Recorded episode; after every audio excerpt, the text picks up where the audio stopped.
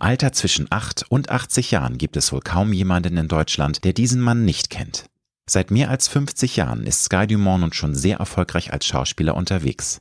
Anfangs auf Theaterbühnen, danach zunächst meist als Bösewicht in TV-Krimi-Klassikern wie Derrick oder Tatort.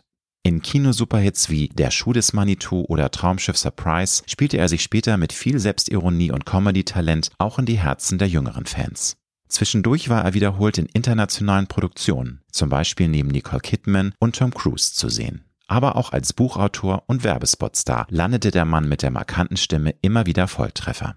Sky Dumont hat mir im Gespräch verraten, was ihn während der Arbeit mit Hollywood-Legenden wie Gregory Peck oder William Holden ganz besonders beeindruckt hat, bei welchem Filmdreh ihn der Regisseur zutiefst demütigte und er verrät mir, warum er sich mit seiner Mutter bis zu ihrem Tod im Jahr 2018 nie wirklich ausgesöhnt hat. Wenn du wissen möchtest, wieso Sky Dumont Anfang der 70er Jahre fast der neue James Bond geworden wäre, was ihn am Älterwerden so richtig nervt und warum Ehrlichkeit für ihn eine der wichtigsten Werte im Leben ist, dann solltest du dir diese Folge nicht entgehen lassen. Ich wünsche dir gute und inspirierende Unterhaltung mit Sky Dumont. Du hörst Road to Glory. Als Journalist mit 20-jähriger Berufserfahrung hat Alexander Nebel hunderte von Interviews mit nationalen und internationalen Stars geführt. Unter der Überschrift Deine persönliche Erfolgsstory spricht er hier in seinem Podcast mit inspirierenden Prominenten über Erfolg, prägende Wendepunkte und Lebensweisheiten. Gute Unterhaltung mit einer neuen Folge von Road to Glory mit Alexander Nebel. Herzlich willkommen in meiner Wohnküche. Große Freude, dass Sie heute den Weg zu mir gefunden haben. Ich fühle mich sehr geehrt. Vielen Dank. Wann sind Sie heute Morgen aufgestanden? Früh, 7.30 Uhr. 7.30 Uhr. Mhm. Und das ist Standard bei Ihnen oder sind Sie da so je nach ja, Auftragslage, wenn Sie früh ja, einen Job Standard. machen also müssen? Also wenn mein Kind oder meine Kinder bei mir sind, dann stehe ich sowieso früh auf, weil ich Frühstück mache für die Kinder. Ich hatte heute einen wichtigen Studiotermin und dann stehe ich frühzeitig auf, damit ich noch frühstücken kann. Und das ist dann auch Standard bei Ihnen? Es gibt keine Tage, wo es mal Ausreißer gibt, wo Sie sagen, jetzt ist mal so als Vater. In meinem Alter schläft man nicht mehr so viel, leider. Habe ich, hab ich auch schon mal gehört. Senile Bettflucht, sagt dann meine Tochter. Sehr ja, ich, ich, habe davon gehört. Ich habe ja, davon gehört. Und Sie sagen, Sie machen Frühstück. Was gibt's für Sie und was gibt's für die Kids? Die Kids kriegen so ein, wie nennt das, Brioche mit Nutella natürlich. Sehr lecker, aber mm. auch sehr ungesund, aber. Mm. Ja, ja, gut, die Kinder kriegen das ja weg. Und dem mache ich einen Kakao und ich immer das Gleiche. Ich esse ein Steinofenbrötchen mit saurer Kirschmarmelade und ein Cappuccino. Das war's. Also eher klassisch, nicht irgendwie auf Gesundheit bedacht, weil Sie sitzen hier vor mir, sind gartenschlank. Das ist ja nicht ungesund. Ja, der Mix macht's, würde ich sagen. Nein. Es ist eigentlich. Es ist Soul Food. Es ist, ja, genau. Alles klar. Ich bin ja gesund genug. Lieber Dumont, zu, zu, Ihrer Karriere. Sie haben schon mehrfach in Interviews gesagt, dass Sie eigentlich früher nicht Schauspieler werden wollten. Das ein bisschen durch auch einen Zufall gekommen ist. Wie war es denn damals? Was war Ihr eigentlicher Berufswunsch? Können Sie mal erzählen, wie es dann, dann doch dazu gekommen ist, dass Sie Schauspieler geworden sind? ich habe mein Abitur in der Schweiz gemacht, habe angefangen zu studieren, Mathematik darstellende Geometrie und bin dann, äh, das war nicht das Ding, dann bin ich nach London, wo meine Mutter ja lebte und habe dort Immobilien gemacht, um ein bisschen Geld zu verdienen. Naja, weil ich natürlich wieder, wieder mal, das ist ja das Schicksal meines Lebens, in ein wunderschönes Mädchen verliebt war. Die war natürlich praktischerweise nicht in London, sondern in Österreich. Das heißt, ich musste immer dahin fahren und das Geld hatte ich nicht, also jobbte ich in einem Immobilienbüro. Ich wollte eigentlich Musik machen und wollte dort das auch studieren. Aber ich finde, wichtig im Leben ist, dass man irgendwann erkennt, was man wirklich kann und was man nicht mhm. kann. Und ich glaube, dass ich da nicht gut genug gewesen wäre. So habe ich mich eingeschätzt. Und dann, Darf ich fragen, was für Musik? Also haben Sie äh, daran gedacht, ach klassisch, also nicht jetzt ja. irgendwie so nein, Pop, der nein, so in den Fußstapfen der Musik. Beatles, klassische nein, Musik. Nein. Und was für ein Instrument wäre es dann? Gewesen? Na, ich wollte eigentlich Komposition lernen. Ah. Ähm, es kam aber dann so, dass ich, wie gesagt, in diesem Immobilienbüro gearbeitet habe und ich bin ja ein großer Skiläufer und fahre sehr gerne Ski und damals war ja England noch nicht in der EU und ich hatte eine kleine Wohnung und hatte einen kleinen MG Midget und parkte am Flughafen und fuhr zum Skifahren nach Österreich, wo ich dann auch meine Freundin traf und als ich dann zurückkam nach einer Woche mit ungefähr, ich glaube, fünf Pfund hatte ich in der Tasche, dreckigen Unterhosen in, im Gepäck, stand ich an dieser Kontrolle und er sagte zu mir, do you intend to go back to your job? Wollen Sie in den gleichen Job zurückgehen? Und mhm. dumm wie ich damals war, sagte ich, das weiß ich nicht. Das war natürlich ein Sie waren essentieller ehrlich, Fehler. aber leider. Na dumm, das war Dumm, dumm, ja. weil das Gut, das- müsste man eigentlich wissen. Weil äh, wenn Sie heute nach Amerika fahren und denen sagen, dass Sie nach einem Job suchen, schicken die Sie sofort zurück. Und auch das machte der, der sagte, ich soll mich bitte hinsetzen, soll einen Scheck ausschreiben. Damals gab es sehr, sehr wenig Karten, da musste man Mhm. schon Millionär sein, so ungefähr. Ließ mich einen Scheck ausstellen für den Lufthansa-Flugzeug nach München. Da kam ich nämlich her. Und ich sagte zu dem, ich habe mein Auto im Carpark und ich habe eine Wohnung und äh, ha, das geht doch gar nicht. Ja, äh, Und klar. er sagt, das interessiert ihn nicht. Und ich hatte zwei Anrufe frei. Ich habe versucht, die Botschaft anzurufen. Das war ein Ja, Sonntag. Da war niemand, natürlich niemand. Meine Mutter war auch nicht erreichbar. Jetzt muss ich dazu sagen, meine Mutter ist Engländerin. Mein Ja. Großvater ist Engländer. Mein Urgroßvater ist, war Engländer. Also Ja. Gut. Also ich, naja aber gut. Sie hatten äh, dann äh, zwei Staatsbürgerschaften, weil ich meine, Sie können Nein, ja nein, nicht ja, das, aber nicht waren- englische. Ah ja, okay, Na, deswegen frage ich. Ja, sonst wäre es wär's ja gar kein Problem gewesen. Genau, nein, Ja, ich habe ja, ja. argentinischen Pass und deutschen Pass. Lange Rede, kurzer Sinn. Er schickte mich zurück und ich landete, weiß ich noch, in München, 22 Uhr und wusste nicht wohin. Das ist kein der Geld, Hammer. gar nichts. Und meine Mutter kannte da einen, hatte da einen Freund, der Kraft Hohenlohe. Und da durfte ich dann auf dem Sofa schlafen. Und dann wollte ich natürlich als kleiner Revoluzzer nicht mehr zurück in dieses Land. Ja, hat Ich kann's mir aber auch verstehen. Und weiß nicht was. Ist ja und ließ mir meine paar Möbel schicken und jobbte, weil ich nicht wusste, was ich machen will. Und jobbte und machte eben auch Komparserie. Und bei dieser Komparserie entdeckte mich ein Regisseur. Da, da war ich unter 40 Komparsen. Nun heiße ich eigentlich Neven Dumont. Das ist ja der Verlag. Und der Jürgen Neven Dumont war ja der Unterhaltungschef vom ZDF damals. Und er war kein sehr beliebter Mann. Ich mache das mal sehr diplomatisch. Und der Regisseur Fritz Umgelter sah meinen Namen als Komparse, was mich wundert, und sagte, bist du Schauspieler? Sag ich, ja. Ich melde mich bei dir. Und das tat er dann auch. Ein Jahr später rief er mich an und hat gesagt, ich habe eine Rolle für dich, aber überlegst dir. Ich hatte überhaupt kein Geld. Ich habe gesagt, überlegen, ich kann mich jetzt schon entscheiden. Sagt er, nee, nee, du spielst einen Bösewicht bei mir. Überleg dir das, denn wenn du in Deutschland einen Bösewicht spielst, spielst du dir die nächsten 20 Jahre. Und so war's. Da komme ich natürlich auch noch zu, auf, auf Ihre Vita, ne? also wie Sie dann das auch geschafft haben, von diesem Klischee wegzukommen. Sie haben ja schon erwähnt, Sie sind Spross der berühmten Verlegerfamilie, was nicht viele wissen, weil sich nicht auch alle in der Branche auskennen. Aber da hätte es doch auch dann vielleicht äh, in Ihnen mal über so ein bisschen rumoren können und sagen, ja Mensch, vielleicht steige ich doch jetzt auch in die Medienbranche ein und mache irgendwas mit Medien, Marketing, Journalismus. Oder war das nicht Nee. zu einer Sekunde mal irgendwie in Ihrem Kopf drin, als Nee. dieses so, Nee, ich bin unabhängig und das will ich auch bleiben. Nein, Ja, das wollte ja, ich nicht. Ich wollte ja. nicht profitieren. Es war auch so, dass nun, immerhin hatte ich einen Onkel, der im ZDF ein hohes Tier war.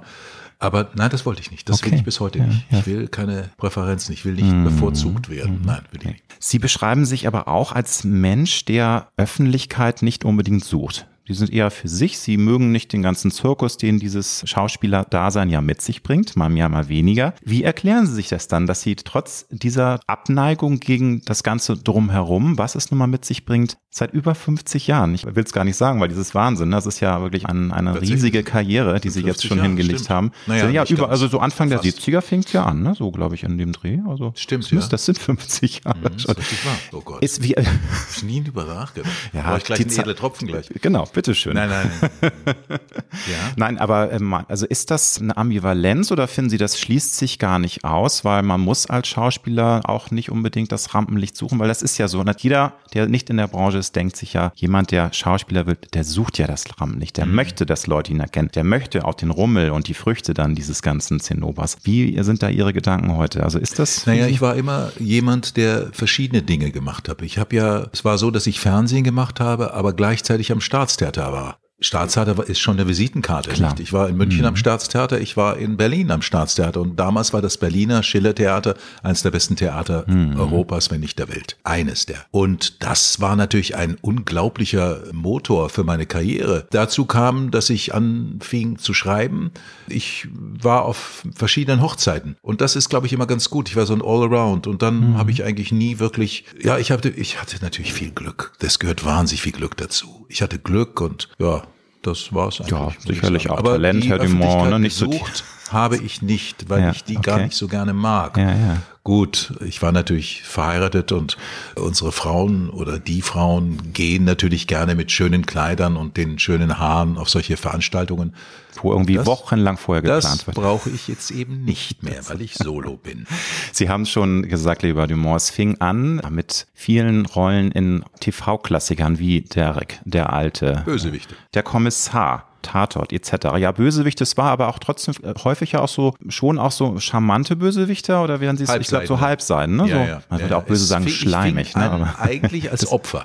okay, Die Leiche und dann wurde ich der Mörder. sie haben sich hochgearbeitet. So, ich habe mich auch, dann war ich der Auftraggeber. Ja, ja. Dann äh, haben sie irgendwann gesagt, es ist eingetroffen, was mir vorher gesagt wurde, ich Mhm. bin auf diese Rolle abonniert, habe ich keinen Bock mehr. Und dann kam ja 1985 Otto der Film. Das ist jetzt keine Rolle, wo sie auf einmal ähm, jetzt einen reinen Comedian spielen. Das ist auch eine etwas halbseine Rolle. Aber es ist der erste Schritt ja gewesen zu diesem Neuerfinden in dem Comedy-Fach, wo sie dann ja riesige Erfolge auch gefeiert haben. Mögen Sie das auch nochmal erzählen, wie dieser Sprung kam von diesem eigentlichen sicheren Hafen? Ich meine, sie wurden besetzt. Das hätte ja sicherlich auch nochmal 10, 15 Jahre, 20 Jahre so weitergehen können. Aber sie hatten keine Lust mehr. Wie war das? Also haben sie gesagt, so Schluss jetzt und äh, jetzt bin ich bockig und warte so lange, bis ich mal was anderes bekomme? Oder Es hing ein bisschen damit zusammen. Ich bekam ein Drehbuch von einem der großen Sender und da hat die Sekretärin vergessen, den Brief reinzusetzen, welche Rolle ich spiele. Und ich fing an zu lesen und da steht ein Mann im Bläser mit Goldknöpfen und einem Seidenschal, einem Glas Champagner an der Reling seines Schiffes. Und da wusste ich, das kann nur meine Rolle sein. Und da macht es bei mir Klick und habe gesagt, das will ich nicht mehr spielen. Deswegen bin ich nicht in diesem Beruf und habe dann konsequent alles abgelehnt. Das war ein gewisses Opfer, aber nun habe ich Gott sei Dank das Glück, dass ich sehr viel im Studio bin. Ich mache kein Synchron, aber ich mache sehr viel Werbung und Kommentar und so weiter. Das hielt mich am Leben. Und das war auch damals schon in den 80er Jahren, aber Sie reden ja, jetzt von den 80ern. sehr früh. Das ne? ging Ja, bei mir ja, sehr ja. früh los. Ja, Ja, ja, ja. ich habe sehr viel Kommentar Ja, und solche Sachen ja. gemacht. Und dann änderten sich die Rollen. Sie haben sich bis heute noch nicht geändert und ich bin immer noch konsequent, dass ich gewisse Sachen absage. Und dann hatte ich natürlich noch einen anderen. Es war so, dass ich natürlich bei Otto den auf komisch gespielt habe. Und es war auch bei Bully so. Er hat gesagt, es interessiert mich, ich habe erstmal abgesagt. Ja, ja, bei Die Schuh des Manitou muss man, das wissen Der natürlich alle, dass Manitou, ne, der natürlich, Schuh des klar. Manitou, Dass ich gesagt habe, nee, ich möchte eigentlich einen äh, etwas dämlichen Böse, nicht immer wieder ein Böse. äh, So. Ja. Das hat wunderbar geklappt, weil Ja. Bully ein ganz wunderbarer Regisseur ist und jetzt mittlerweile ein guter Freund ist und ich habe das selber so ein bisschen in die Hand genommen, dass ich mir gedacht habe, ein Bösewicht, der komisch ist, das funktioniert. Und es hat funktioniert. Und er hatte vorher, glaube ich, ein bisschen Zweifel, ne? Hat er gesagt, na, kriegen wir das hin? Aber dann haben sie ihn auch überzeugt, Naja, erstmal habe ich ihm ja abgesagt. Erstmal Ja, gesagt, ja. ich will nicht einen Cowboy-Film machen, in der Wüste stehen mit einem schwarzen Flanellanzug und ihr werft euch die Bälle zu, weil das waren ja drei eingeschworene Komiker. Ja, ja, sicher. Und, Und, da wusste ich, was mir, Genau. was, was mir blüht. die wollten natürlich erstmal, sie sollten, wollten im Rampenlicht stehen und sie wollten die lustigen Zeilen haben, ne? Und nicht, nicht Sky Dumont, ne? Aber dann, und jetzt ist ja ja ihre. Rolle, ist ja ihre Rolle letztendlich ja der größte Kult. Also ich meine, viele haben Sie verbinden. gesagt, aber Sie haben ja, recht. Ist Ja, wirklich Sie so. haben recht. Und, Die ist davon. Und dann kommt natürlich etwas dazu, das muss ich jetzt noch schnell sagen, weil ich da lange drüber nachgedacht habe. Wenn Sie vor, Sie wissen, das ist 20 Jahre her. Ja, es ist Wahnsinn. Also Wenn die nochmal, die Zeit. oder sogar zwei- länger, Jetzt, also 21. Schuh, des Ist ein- 2001. Ah, das, da, ich habe da ein gutes Gedächtnis. Ich bin ja großer Kinofan. Ja. Weiß immer genau, es war im September 2001, dass der Film Premiere Das sind jetzt 20 Jahre. Ne? sind jetzt fast 20 Jahre, ja. Time flies. Also wenn Sie überlegen, Sie machen einen Riesenerfolg. Das war ja der größte Erfolg. Ich glaube fast 12, über 12 Millionen Besucher. Dann haben Sie eine ganze Generation, 20 Jahre später haben Sie eine bis anderthalb Generationen, die wissen gar nicht mehr, was das war. Jetzt habe ich aber das große Glück, dass dieser Film jedes Jahr wiederholt wird. Das heißt, meine, ich werde ja getestet für Werbung, dass meine Fans von acht bis 70 sind. ist Und das Wahnsinn, ist, ne? ja, Das aber das ist natürlich, äh, das ist der, das ist der, der Glück kommt, kommt dann manchmal von Ja, oben. ja. Das ist natürlich ein unglaubliches Glück. Ja. ja, vor allem auch, es ist auch Glück, dass sie jetzt in äh, ihren komischen Rollen ja auch sehr häufig wirklich den Jackpot hatten, dass, ich habe mal recherchiert, seit 1960 werden ja die deutschsprachigen Filme oder die deutschen Filme ähm, wirklich auch ja, äh, in Chronologien festgehalten, wie viele Besucher und sie sind in den Top Ten in drei der erfolgreichsten deutschen Filme. Also ich, äh, es ist Wahnsinn. Sie sind auch noch, also neben Otto der Film, dann Schuh des Manitou und dieses Traumschiff Surprise. Das war ja auch ein Riesenerfolg mit fast 10 Millionen. Das ist ja wirklich, da kommt ja alles zusammen. Zum einen eben dieses generationsübergreifende und dann auch noch in diesen riesigen Überhits, wo ja, ich meine, seit äh, fast einem Jahr sind jetzt die Kinos mehr oder weniger zu, ist ja auch ein Drama. Also da ist ein anderes Thema jetzt, aber also solche Zahlen muss man ja erstmal schreiben. Ne? Und das, das ist schon Glück. Sensationell. Aber das ist natürlich, das ist natürlich Fortune, Ja, wie Friedrich der Große ja gesagt hat. gut, aber auch manchmal, glaube ich, der richtige Riecher, oder? So, Sie haben ja, dann auf Ihr Bauchgefühl na auch gut, Ich habe gehört. Flops gemacht, so ist Ja, es nicht. ja. Aber Klar, das Gott gehört sei Dank hatte ich Glück, gehört dass ich die richtigen Rollen gespielt habe und das gehört natürlich dazu. Meine Erfahrung zeigt mir, dass viele Menschen Angst vor Veränderung und Angst vor dem Wandel haben. Nun ist es für mich klar, wenn Sie das erzählen, Sie hatten keine Lust mehr auf dieses ewige Image des Bösewichts und äh, oder halb oder irgendwelche Millionäre an der Reling, wie Sie auch erzählt haben. Es gehört ja Mut dazu, zu sagen, nein, ich möchte das nicht mehr. Und jetzt ein kleiner äh, Sidekick, zum Beispiel Tatort. Da gibt es ein paar Namen, die seit 25, 30 Jahren immer wieder diese Rolle spielen, weil sie eben wissen, das ist ihre Altersvorsorge und die haben nicht mehr den Mut zu sagen, hey, ich, ich mache jetzt doch mal was anderes. Würden Sie sagen, nein, das ist einfach Ihr Naturell und das ist gar nicht so mutig oder ist es so, dass Sie sich auch trauen und sagen, Sie haben auch mal dann den Mut und ja, ja. den Wumms, dann auch was ja, zu verändern im Leben? Aber eins muss ich natürlich sagen, ich würde natürlich schon eine böse Rolle spielen, aber die muss gut sein. Klar. Äh, ja, aber, den habe ich, weil mhm. letztendlich habe ich natürlich das Glück, dass ich gut verdiene. Aber ich brauche jetzt nicht unbedingt viel Geld. Insofern war ich da immer ziemlich unabhängig. Ich fahre auch mit dem Bus, das ist mir scheißegal. Schauspieler war nie mein Wunsch. Mhm. Ich schreibe mhm. lieber. Aber es war halt mein Beruf. Und ich habe mir vorgenommen, eigentlich nur Dinge zu machen. Ich habe natürlich auch Dinge gedreht, weil weil ich gedacht habe, vielleicht wird es was. Ich habe eine Serie gemacht mhm. für RTL, dieses arme Millionäre, arme Millionäre, was dann einen genau. irren Spaß gemacht hat und ganz toll war. Aber das weiß man ja vorher. Nein, nicht. natürlich nicht. Man fällt Manchmal auch auf die macht man eben auch. Ich habe drei oder vier Tatorte gemacht. Da war natürlich auch einer oder andere dabei, der, wo ich mir gedacht habe, hm, das läuft gar nicht. Gut, die Rolle passt dir gar nicht. Also mhm. das weiß man ja vorher nicht. Aber im Großen und Ganzen hat es mhm. funktioniert.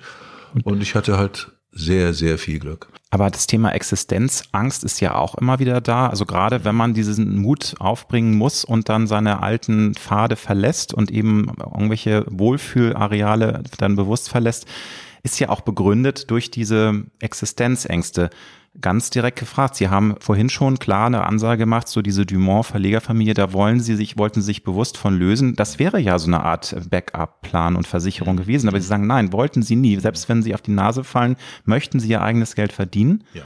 Ja, das finde ich toll, also weil ja. das ist ja selten, dass das vorkommt. Dass ja, das, äh, aber Existenzanze, ja. Äh, das ist etwas, was mich sehr, sehr lange begleitet hat. Ja. Äh, nun muss man natürlich sagen, die Frage kommt vielleicht doch, ich bin ja nun viermal geschieden. Ja und Scheiden tut.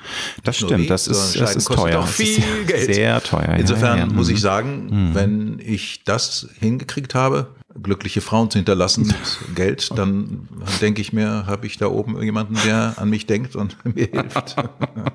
Sehr gut, ja, aber es wäre nicht gelungen. das stimmt.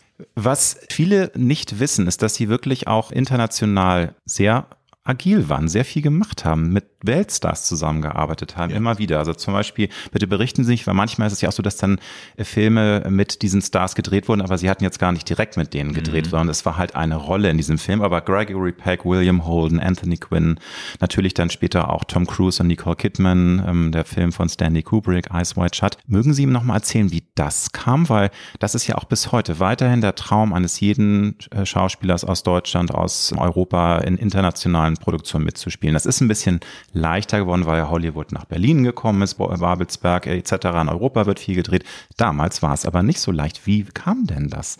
Das fällt ja auch nicht an in den Schoß. Ja, nun das, bin ich natürlich äh, zweisprachig. Ja, klar. Und Sie sprechen ja fließend Englisch, also akzentfrei ja. Englisch. Ne? Mhm. Das hilft mhm. natürlich. Dann bin ich vielleicht ein Typ, der gut äh, fürs, die nennen das ja Mid-Atlantic. Ja äh, nicht irgendwie einem Land zuzu da war ja. ich ja noch schwarzhaarig, ne? Ja, ja. Ähm, ja, das weiß ich nicht. Äh, das war, ich habe nie irgendwie da irgendwie mich beworben oder vorgesprochen oder sowas. Ich war ja auch lange in Los Angeles und äh, das hat mich ja so genervt, diese Castings. Ich weiß, dass ich zu einem Casting ging für einen Colombo damals. Ich drehte da, ich hatte ja einen Dreijahresvertrag. Das ist ein General Hospital genau, gewesen. Genau, da waren sie Ende der 80er, haben sie, genau. glaube ich, über 50 Folgen gedreht in dieser ja. ikonenhaften TV-Serie. Ja, das war sagen, ja ne? damals ne? sogar Primetime. Und da hatte mhm. ich ein mhm. Casting für mhm. Colombo, das mhm. einzige, weil danach habe ich gesagt, nee.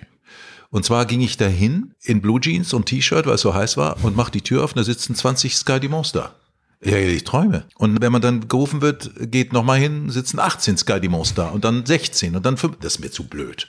Das ist mir wirklich zu blöd. Wenn das das System ist, dann ist ja, das okay. Ist die machen ja wirklich die besten Filme, gar keine mhm. Frage. Mhm. Aber dem will ich mich halt nicht unterwerfen. Und das ist typisch für meinen Charakter. Wegen Geld oder so. Es gibt gewisse Dinge, wo ich sage, nö, das will ich nicht. Aber nochmal jetzt äh, zurück, Sie, wir waren jetzt in den 80ern schon, wo Sie sagen, Sie waren äh, auch für General Hospital, haben ja in LA auch mal dann eine gewisse Zeit gelebt. Das war ja in den 70ern und Sie sagen, Sie haben sich nicht bewusst dafür beworben. Ist, ist das dann tatsächlich so, dass dann Castingagenturen Sie gefunden haben? Weil irgendwie müssen Sie ja eine Rolle bekommen haben. Ja, ich überlege gerade. Na gut, ich hatte natürlich, ich war mhm. natürlich bei der besten Agentur, ja. die es überhaupt gab, bei Steffi Jovanovic und bei Steffi Jovanovic war Kinski, okay. Palmer, ja, Kurt okay. Jürgens, Gerd Fröbe. Keine weiteren Fragen, ja eben auch international wenn man, arbeiten. Wenn man in mhm. dieser Agentur war, hatte man nur mit dem ganz oben. Klar. Und wenn dann, äh, wissen Sie, wenn die äh, im Büro sitzt von Cubby Broccoli und Kurt Jürgens und Lili Palmer verkauft, dann kann die natürlich auch noch das Foto vom Sky Dumont unten durchschieben. Ja, das, zumal, also auch das war natürlich, aber dass sie ja. mich genommen hat, ja, es gab halt ein paar Leute, die an mich geglaubt haben und das fand ich toll. Ja, aber ich, also, ich finde das sehr charmant, dass Sie ja jetzt auch, also, also Sie stapeln ja tiefer Dumont. Ich meine, Sie sind ja eine Erscheinung, Sie waren ja auch immer schon ein Mann, der auffällt, sehr positiv, der einfach äh, Charisma hat. Und ich glaube, das braucht man einfach auch. Es ist natürlich Talent, wie Sie schon sagen, es ist auch Glück zur richtigen Zeit am richtigen Ort, vielleicht die richtige Agentur. Aber natürlich gehört ja auch das ganze Package dazu. Und wenn man irgendwie, gut, man kann auch mit 1,50 Karriere machen, Sie ja Danny DeVito, ne? Also es, es gibt immer keine, muss ich Ihnen sagen, ja. das ist keine aufgesetzte ja. Bescheidenheit, sondern ich bin tatsächlich der Meinung, dass zum Beispiel die Rolle in Eyes White Shut mhm. oder Stauffenberg war ja eigentlich ja. meine erfolgreichste Rolle, Golden Globe, dass das 2000 Schauspieler hätten spielen können und genauso gut, vielleicht sogar besser gewesen wären. Mhm. Deswegen finde ich doch, dass das Element Glück oder Timing oder was auch immer es ist, mhm. entscheidend ist im Leben. Denn es ist ja nun auch nicht der einzige Mann oder die einzige Frau, die man findet, um den Wunsch zu haben, mit dem oder der das Leben zu verbringen. Das stimmt. Obwohl man weiß, da gibt es bestimmt noch mal 500. Das ist ja dann das Dilemma, dass man sich manchmal überlegt, oh, gut, aber das ist jetzt ein anderes Thema. Aber ich bin tatsächlich der Meinung, dass es war bei mir schon hauptsächlich das Glück, denn es gibt ja viele. Ich denke mir oft, wenn ich Fernsehe oder was, boah, warum macht die keine Karriere oder warum macht der, Gott, sind die gut? Hm. Was ist da los? Riesenthema finde ich auch sehr spannend, dass Sie äh, fast James Bond geworden sind. Können Sie das auch nochmal sagen? Klar, jetzt ist ja logisch, Sie sind in dieser Agentur gewesen und dann ist Albert R. Broccoli irgendwie, sie sind dann sozusagen auf seinem Schreibtisch gelandet und sollten dann tatsächlich. Also wenn ich darf, erzähle ich Ihnen die ja, Geschichte. Bitte Sie, so, also ich bitte Sie darum. Ich war in London ja. und meine Agentur, ja. also äh, Steffi Jovanovic war in London, um, glaube ich, entweder Gerd Fröber oder Kurt Jürgens, das weiß ich nicht mehr, mhm. zu verkaufen. Mhm. Und war im Büro von Cubby Broccoli und hatte ihre Fotos im Hotel vergessen. Weiß ich nicht, ob das stimmt. Sie rief mich also an und hat gesagt, Sky, bitte bring mir die Fotos ins Büro. Ich hatte es vergessen. Also ich fuhr mit meinem rostigen Mini äh, und brachte ihr die Fotos und übergab sie ihr im Büro. Und da saß Cubby Broccoli, den ich kaum zur Kenntnis genommen hatte. Und fuhr dann nach Hause und sie rief mich am selben Abend an und hat gesagt, ich soll ins Hotel kommen. Nee, es war zwei Tage später oder drei mhm. sogar. Und legte mir zwei Verträge vor. Der eine war für den James Bond ein Optionsvertrag, wo ich sehr viel Geld bekam. Und dafür sollte ich Karate lernen, keine Werbung machen, machte eh keine Werbung, keine anderen Filme machen, machte eh keine anderen Filme und sollte äh, meine Augenbrauen zupfen. Ich bin so durchgehend. Ja, das sind ja Dinge, die man machen kann. Ne? Ja. So und das Interessante war, dass sie einen zweiten Vertrag hatte, nämlich Christopher Lee wollte den Dracula nicht mehr spielen. Und man bot mir fest drei Filme an. 50.000 Pfund der erste, 150 der zweite, dritte Film 250. Ein, ein Vermögen. ne? Ein also, Vermögen ja. Pfund, mhm. damals. Damals. Nun dachte ich natürlich, ich werde James Bond. Wäre ja auch die heißere Variante gewesen. Wobei als, als Dracula gewesen. ist man auch natürlich ein Ladiesman. Aber, aber man ist dann, ja. ja. Was? Wenn ich mit ich weiß nicht, ich also ich glaube, es, müsste 24. irgendwie so anfangen, ich glaube so 70, 71 muss es gewesen Na, sein, oder so, ja. Hm, ja Wie alt da, war dann? da waren Sie 23, 23, 23, 23 Wenn ich mit 23 ja. Jahren James ja. Bond geworden worden wäre, wäre ich, glaube ich, ein unerträgliches Arschloch geworden. Aber meinen, meinen Sie ja. wirklich? Weil Sie ja, finde ich, doch so, ja. die Sie sagen, Nein. ja, Sie sind von der, von Wesen ein, ein bescheidener Mensch, aber das versaut. Da hätte ich, das versaut ja, das versaut. Da hätte ich den Abstand zu mir. Wissen Sie, weil ich weiß ja, wie es ist mit einem Erfolg. Die Leute kriechen dir vorn, hinten, oben, unten, überall Und dann rein. global vor allem, ne, wenn man dann, hm. Ich war mal mit Rummenigge befreundet. Und der sagte mir, ich mir, es ist sehr schwer. Du bist plötzlich, spielst, du, schießt du ein Tor für die in der Nationalmannschaft und plötzlich glaubst du irgendwann mal, du bist wirklich so gut, weil die Fragen gehen ja nicht mehr um Fußball, sondern die Fragen gehen dann, was halten sie von der Bundestagswahl mhm. und so mhm. weiter. Mhm. Man verliert den Abstand zu sich selber und denkt sich, boah, ich bin ja einfach so schlau. und du äußerst dich über Dinge, von denen du eigentlich keine Ahnung hast. Ja. Nee, also nachträglich bin ich froh, dass ich den Weg gegangen bin, Ich bin ihn ja nicht freiwillig gegangen. Ich hätte natürlich den James Bond gespielt. Woran ist Aber es denn gescheitert? Also das, äh, ich war ja. zu jung, zu Recht. Ich war zu jung und bin dann nach Deutschland gegangen und habe mhm. Theater gespielt. Und das, nachträglich sage ich natürlich, es war der bessere Weg. Ja, aber äh, es war sicherlich schon für Sie eine große Enttäuschung und als junger Mensch äh, ist ja. es, glaube ich, noch schwerer, mit so einer Enttäuschung umzugehen. Ich glaube aber auch, äh, egal wie alt man ist, Enttäuschungen tun immer weh. Wie war das denn damals für Sie? Haben Sie sich dann bei besten Freunden so ein bisschen in Anführungsstrichen ausgeheult? Haben Sie das mit sich selbst ausgemacht? War einfach so, ist so, so dumm gelaufen. Das und, ich ja schon. Das ja, aber das ist ja eine Riesenchance schon gewesen. Ja, ja, aber ne? diese also Enttäuschungen hast du in diesem Beruf ja mhm. ständig. Gerade wenn du anfängst gehst ja zu Castings und, und kriegst Drehbücher und weiß nicht was und nie wird was. Hm, Immer irgendjemand klar. anderes spielt, den man ja eigentlich gar nicht so gut findet. Gehört dazu, absolut. Ja, ja. Gab es denn für Sie einen ganz großen Moment, so den klassischen Wow-Moment, wo Sie selbst gemerkt haben, hey, ich habe es wirklich jetzt geschafft, ich bin ein erfolgreicher Schauspieler, weil das ist, glaube ich, ja bei vielen Karrieren so eine etwas, es war aber so ein bisschen, es ist ein fließender Übergang und es gibt selten so diesen Mega-Knaller. Das kommt auch vor, dass dann Leute so eine Once-in-a-Lifetime-Rolle haben, manchmal danach auch furchtbar auf die Nase fallen. Wann war das bei Ihnen? Wann merkten Sie, ey, das, das läuft, das schnurrt. Soll ich, ich bin, Ihnen was sagen, ja. was das Geheimnis vielleicht meiner Normalität ist? Ich sehe tagtäglich, wenn ich fernsehe, so unglaublich gute Schauspieler, ja. dass bei mir wieder die Bescheidenheit einkehrt. Weil ich mir denke, ich kann sicherlich viel, aber ich kann vieles auch nicht. Und irgendwie, das, ich übertreibe jetzt sicherlich, aber ich denke mir manchmal schon, eigentlich kann ich nichts wirklich gut äh, ich war auf Tour mit einer Pianistin, die in der Philharmonie gespielt hat und wirklich nicht viel Geld verdient. Aber die ist einfach, und dann denke ich mir, jemand, der so genial ist, und da gibt's ja ganz viele, auch Schauspieler. Am Theater habe ich Schauspieler erlebt, wo ich atem, atemberaubend. Und das hat mich, glaube ich, schon immer geerdet. Hm. Weil man muss schon, vielleicht bin ich besonders ehrlich zu mir. Ich habe auch immer gewusst, wenn was zu Ende ist, auch wenn ich es nicht selber wollte, äh, wenn äh, meine Frau zu mir gesagt, ich liebe dich nicht mehr, ich werde mich trennen, dann mache ich keine Probleme, weil man muss Dinge akzeptieren und je schneller man sie akzeptiert. Und so war das auch mhm. in meiner mhm. Karriere. Ich würde nach wie vor sagen, ich kann viel, aber halt nicht alles besonders gut. Und da Sie meinen, das ist dann auch so, so eine Einstellung zum Leben und auch zu dem Beruf, ja. die gesund ist, weil dadurch nimmt man sich eben auch nicht ganz so wichtig. ernst. Also ich, ich, ich habe acht ja, Bücher geschrieben, ja, aber ich weiß, dass meine Bücher vielleicht amüsant sind, aber Literatur sind sie nicht.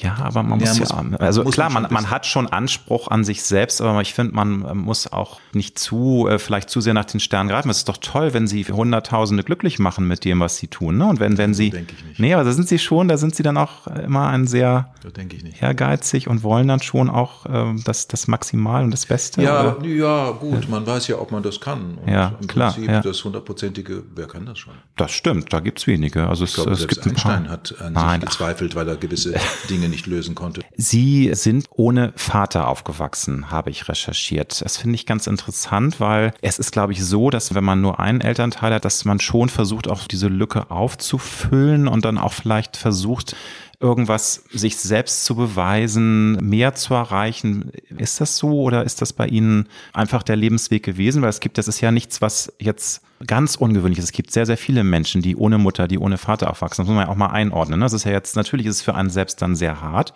man kann damit umgehen, man kann äh, das verarbeiten, man kann, äh, es kann einem auch völlig egal sein. Aber wie war das bei Ihnen? Ist das, würden Sie sagen, das hat Sie auch so ein bisschen motiviert, auch immer das Beste aus Ihnen rauszuholen? Oder ist das eine Sache, die Sie dann nach einer gewissen Zeit eher einfach so genommen, Sie haben es hingenommen und sagen, es ist eben so. Solche Dinge sind im Leben, kann man nicht also steuern. Also eigentlich also. bin ich ohne Vater und ohne Mutter aufgewachsen, okay. wenn Sie es genau wissen wollen. Ich war bereits, bevor ich in der Grundschule war, war ich bereits im Landschulheim. Dann war ich in Internaten ich war bei meiner Mutter in den Ferien. Hm. Das war halt immer Ferien. Den Rest der Zeit habe ich in Internaten verbracht, genau wie mein Bruder. Insofern habe ich ein intaktes Familienleben nie wirklich erlebt. Und das ist natürlich, und das möchte ich einfach mal so hm. hinstellen, der Grund natürlich, weil die Leute sagen, viermal verheiratet, der war viermal verheiratet. Ich habe immer eine Familie gesucht. Und es hat halt leider nie geklappt. Aber das war der Grund. Und der andere, mein Bruder, der nie sich wirklich gebunden hat mit einer Frau. Ja, nie. Ja. Ich meine, der wird jetzt 80. Ist genau das Gegen, genau das Gegen, aber im Prinzip treffen wir uns in der Mitte. Er hatte nie eine Familie, ich hatte nie eine Familie, ich habe sie gesucht und er hat sie abgelehnt, weil er wusste, dass es nicht funktionieren kann. Ja. Nehme ich jetzt mal an. Ja. ja, gut, das ist jetzt ein, ist ein anderes Thema. Also äh, manchmal klappt's, äh, manchmal klappt's nicht. Also ich, ich kann jetzt mal einen Sidekick machen. Ich habe ja das Glück, dass ich jetzt mit meinem Mann seit 27 Jahren zusammen. Also ja, es ist, es geht auch, es geht auch bei Schwulen. Also es Super. ist nicht, es ist selten, das aber nein. kein Unterschied. Ne, Das aber wie, wie auch immer. Also das, es wird ja immer dieses Klischee, dass das eben gerade die Homosexuellen, ne, besonders. Nicht schwul. Ja, aber schwul ist kein Schimpfwort mehr.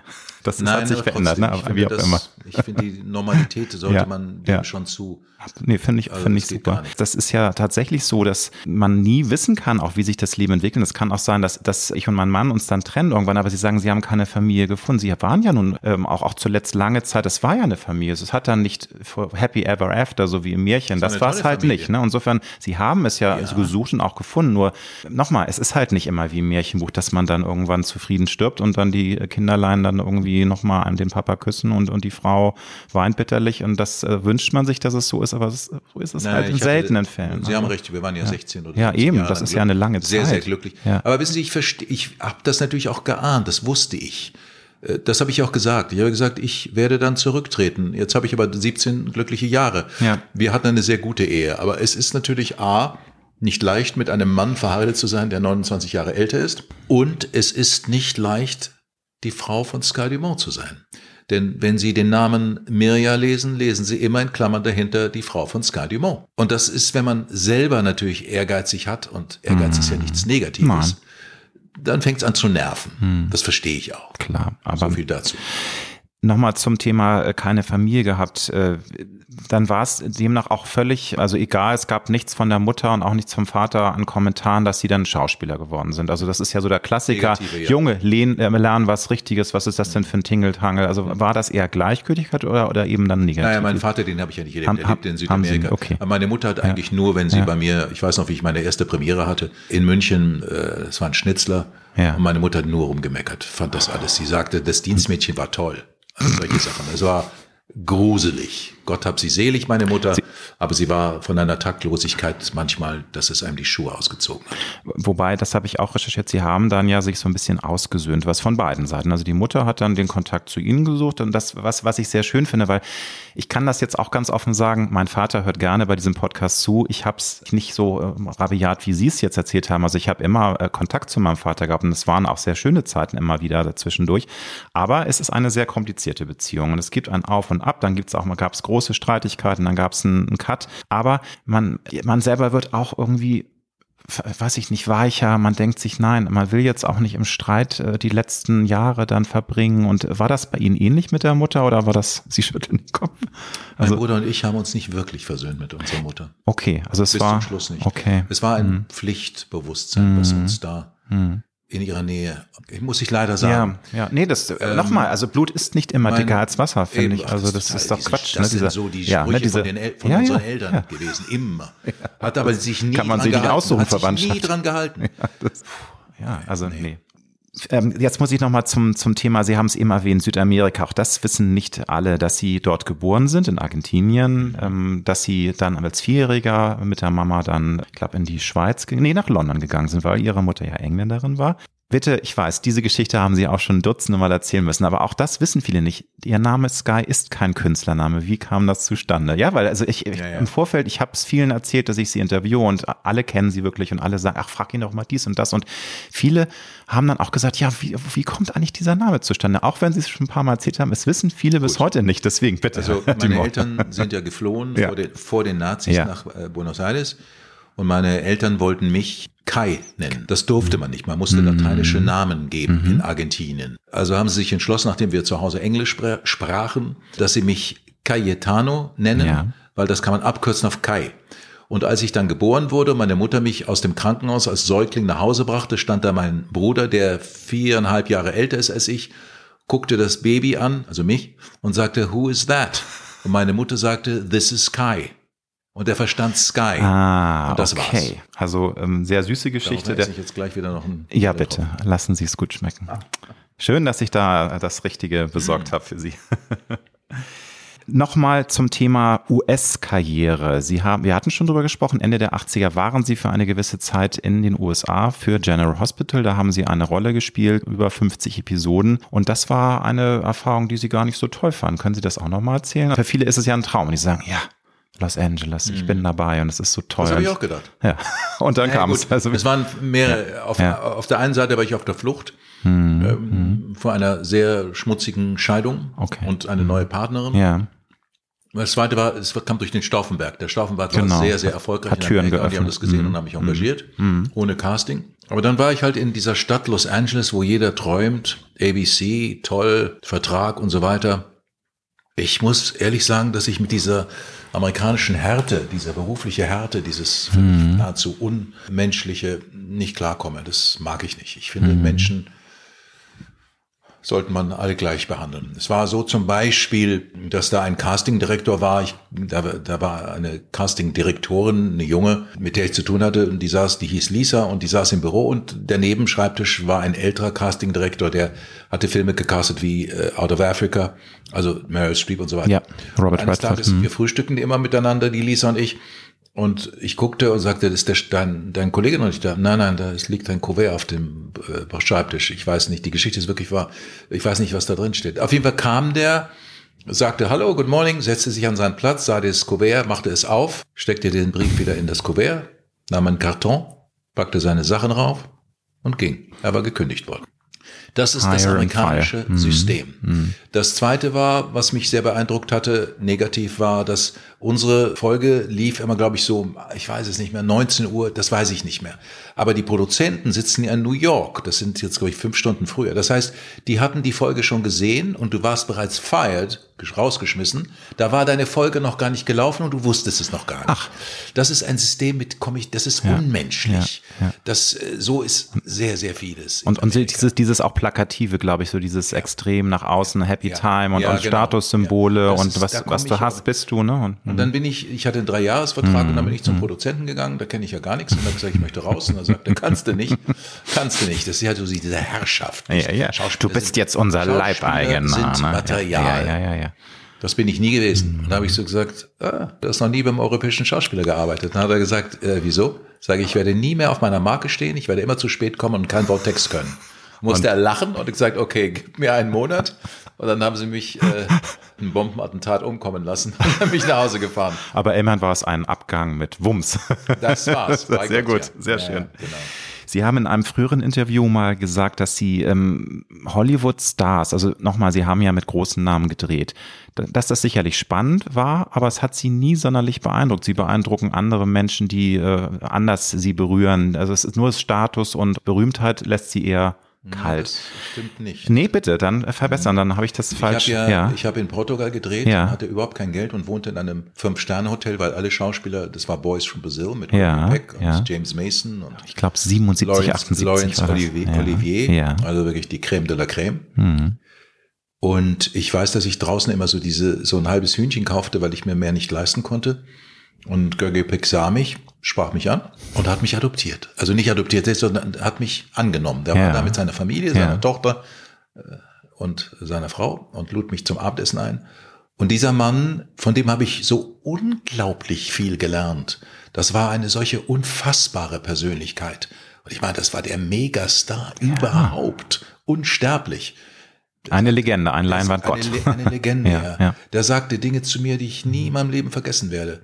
Oder nehmen Sie Jane Fonda. Ich habe mhm. Jane Fonda ja nun für damals Premiere äh, drei Tage lang begleitet, interviewt. Oscar-Preisträger, die mir Geschichten erzählen. Da beneide ich Sie so ja. drum. Ich finde eine der tollsten Frauen überhaupt. Also. Kennen Sie, ich weiß, darf ich die Geschichte erzählen? Ja, bitte nein. Nein, nix so, Quatsch, bitte. Hab, wie kamen Sie denn zu dem, ich meine, äh, zu dem Beruf? Dann sagte sie, ja, mein Vater äh, war sehr ungeduldig. Wir wohnten, wir hatten ein Haus in, in, in, in Malibu. Malibu. Mhm. Und ähm, er sagte zu mir, wenn es jetzt, wenn du 18 hast, möchte ich, dass du raus, dass du ausziehst, weil das geht gar nicht, dieses Rumsitzen und manchmal ein bisschen modeln. Und sie lief also heulend immer am Strand entlang und eine junge Frau kam auf sie zu und gesagt, can I help you? Was, äh? Da sagte, ja, ja, mein Vater will, dass ich was mache und ich weiß nicht, was ich machen soll und hier finde ich eh keinen Job. Und dann sagte sie, ja, ja, ich, ich könnte dir vielleicht äh, eine, eine, äh, ein Praktikum anbieten. Mein Vater macht gerade einen Film hier und der coacht eine Schauspielerin und vielleicht kann, hat der einen Job für dich. Und dann sagte ich, ah ja, wer war denn äh, das Mädchen? Äh, die hieß Strasberg. Oh. Äh, Strasberg? Ja, der Vater war Lee Strasberg, ne? Lee Strasberg von aus der hat er gecoacht? Muss man kurz äh, für Leute, ja. die es nicht wissen, die, die, die berühmteste Schauspielschule in New York, und richtig? Der ne? ja. berühmteste Schauspiellehrer. Schauspiellehrer, genau, Weil, genau. Äh, Daher kommt ja der Name, logischerweise. Man sagt ja, 500 ja. Leute waren auf der Lee Strasberg Schule, davon 20 in echt. Da sagte ich, und wen coacht er? Marilyn Monroe. Sag ich, wie hieß der Film? Some Like It Hot. Daraufhin fiel ich in ein Koma also sehen Sie, das sind Geschichten, das war eine wunderbare Geschichte. Nein, aber ich habe die alle unglaublich menschlich. William Holden hat mit uns und Komparsen auf dem Boden gesessen, weil wir nächtelang Fürstenfeldbruck gedreht haben, damals das Ad mit den Touristen. Mhm. Saß mit uns auf dem Boden, hat Sandwiches gegessen, hat Karten gespielt. Toll. Äh, wer war noch? Äh, Anthony Quinn war einfach genauso. Wir saßen in der Kantine, haben Karten gespielt. Und, und, äh, keiner äh, hatte Star-Allüren, ja, keiner. Ja. Und dann darf ich eine Geschichte erzählen. Lee Marvin hatte gerade seinen Oscar gewonnen oder und ich weiß, dass wir in der Bavaria saßen und er saß neben mir, äh, Linda Evans und äh, egal, viele große Namen und er stand auf und gesagt, you want a coffee? Möchtest du einen Kaffee? Sag ich, nein, danke. Und er ging also zu diesem Tisch, wo die, wo der Kaffee war und die Brötchen und er ging an einem äh, Beleuchter vorbei und der hing gerade oben am Scheinwerfer, der sagt, Fritz, do you want a coffee? Und der fiel fast vom Scheinwerfer, dass der Oscar-Preisträger ihn fragte. Als der Lee Marvin zurückkam, habe ich gesagt, äh, Lee, das würde ein deutscher Star, glaube ich, nicht machen. Ich habe dann Namen natürlich genannt. Aber ja, kannst du sagen. Heinz Rühmann. Ja. Heinz Rühmann war sehr ja. schwierig. Ja. Viele, viele, glaube ich, der deutschen Schauspieler ja, ja. aus der alten Garde ja, ne, waren sehr auch despotisch. Man hört ja einiges darüber. Und dann sagte ich zu ihm, das ist ja sensationell. Und dann sagte er Folgendes zu mir. Alle wissen, dass ich 1,5 Millionen Dollar für diesen Film bekomme. Alle Leute sehen, dass ich mit einem Chauffeur und einem 500er Mercedes hierher gefahren bin. Alle Leute wissen, dass der gesamte obere Stock für mich reserviert ist. Da muss ich mich doch nicht im Studio wie ein Arschloch benehmen. Das hat mich Toll. tief beeindruckt, ja, ja. das ist die Einstellung so von muss denen. Das sein, ja. Aber, leider. Aber die sind, also alle, die ich erlebt habe, William Holden, ja, Lee Marvin, alle, die waren alle so. Und das finde ich einfach, schauen Sie, Gregory Peck, wir hatten einen Nachtdreh und er war abgedreht. Er blieb nachts um zwei Uhr im Kostüm, in der Maske, to give us the eye, wie man sagt, damit wir jemanden hatten, dem wir in die Augen schauen konnten, um einen Satz loszuwerden. Das würde ein deutscher Star nicht machen. Das sage ich jetzt einfach mal so. Aber ist das tatsächlich dann das deutsche Naturell? Ich frage mich gerade, weil es ist doch komisch, dass genau. eben, weil ich glaube, auch was ihr Erfolgsgeheimnis ist, auch, dass sie auch Selbstironie beherrschen, dass sie auch mal über sich selbst lachen können, was auch nicht ausarten sollte. Ich finde, man muss auch eine gewisse Ernsthaftigkeit im Leben mitbringen und auch sich selbst ernst nehmen, sonst wird's fatal. Aber Augenzwinkern, Humor, auch mal, wie gesagt, über sich selbst lachen können. Sie haben jetzt auch, Sie haben ein Ratgeber über das Älterwerden geschrieben mit Augenzwinkern. Das ist ja eine Gabe und das beherrschen nicht viele. Vielleicht beherrschen es die Amerikaner mehr, man weiß es nicht. Ja, aber das, das ist es, glaube ich, nicht. Ich nee? glaube, es ist okay. einfach dieses, äh, dieses, weil es war am Theater auch. Es gibt ja. über Hierarchien. Ja. Und das ist, ist mir da nicht aufgefallen. Ja. Ähm, nicht umsonst war. Okay. Ich glaube, heute ist es nicht mehr so in Deutschland. Nicht, das ist Unsere Stars wie Liefers oder mhm. wer auch immer mhm. sind keine Snobs mehr. Nein. Aber damals Rühmann und diese Leute, das waren Leute, die äh, Rühmann ließ sich ein Zelt aufbauen im Studio, weil er nicht wollte, dass man ihn anschaut. Das Oha. muss man sich mal vorstellen. Ja, also, also, aber da gibt es einige schlimme Geschichten. Das habe ich nicht erlebt. Die ja, Amerikaner ja. sind da, wenigstens die, die ich, die ich erlebt habe, waren natürlich sensationell. Es ja. war natürlich ein großes Glück, mit solchen Leuten zu. Ja, äh, wollte ich jetzt sagen, also ähm, auch groß, äh, eine großer Punkt in ihrer Vita ist ja auch, dass sie mit Stanley Kubrick gedreht haben, Eyes Wide Shut. Das war 1999, auch mit Weltstars wie Tom Cruise und Nicole Kidman. Das hat sie doch, glaube ich, auch ähm, nachhaltig beeindruckt, mit Herrn Kubrick zu arbeiten, weil der hat ja auch einen sehr, sehr, sagen wir mal, freundlich schwierigen Ruf gehabt. Oh, ja. Und ähm, ich glaube, da hatten sie Glück, oder? Der hat sie so richtig ein bisschen adoptiert und mochte ja. sie. ja, das wissen Sie schon. Ja, da ist was ganz Erstaunliches passiert. Es war so, dass wir natürlich mhm. die Szene gedreht ja. haben und dann mussten alle das Studio verlassen, auch der, äh, der Kameramann.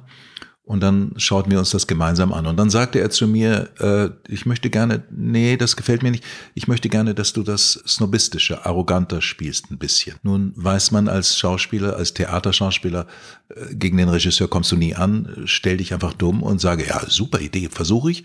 Und dann machst du es genau so, wie du es richtig findest, weil wer authentisch ist, ist immer gut. Das ist einfach eine Grundregel als Schauspieler. Und ich spielte es genauso, wie ich dachte, dass es gut wäre. Und er kam, äh, wir guckten uns den Take an und ich weiß, er stand rechts vor mir und guckte mich, guckte mich dabei an.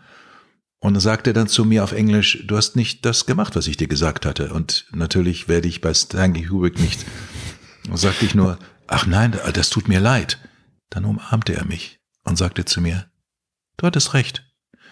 Und da hätte ich am liebsten weinen können, weil könnte mir nicht vorstellen, dass, ich will jetzt keine Namen nennen, Regisseure auch so reagieren würde, denn der war ein Gott. Ja, ja.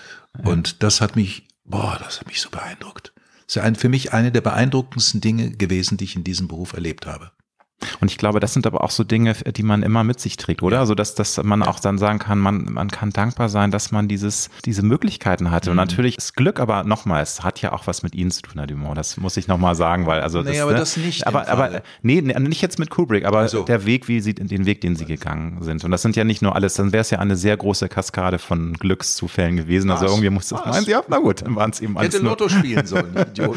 aber das sind, glaube ich, Dinge, wo man sich immer wieder ähm, selbst sagt, toll, danke, liebes Universum, lieber Gott, dass, mhm. dass man das erleben konnte, ja, oder? Also das absolut. ist doch toll und das ja, trägt, man, da trägt man mit sich. Ne? Gehabt, ja. Können Sie heute sagen, wir haben, ich habe es ja schon mal äh, indiskret gesagt, über 50 Jahre im Business oder rund 50 Jahre.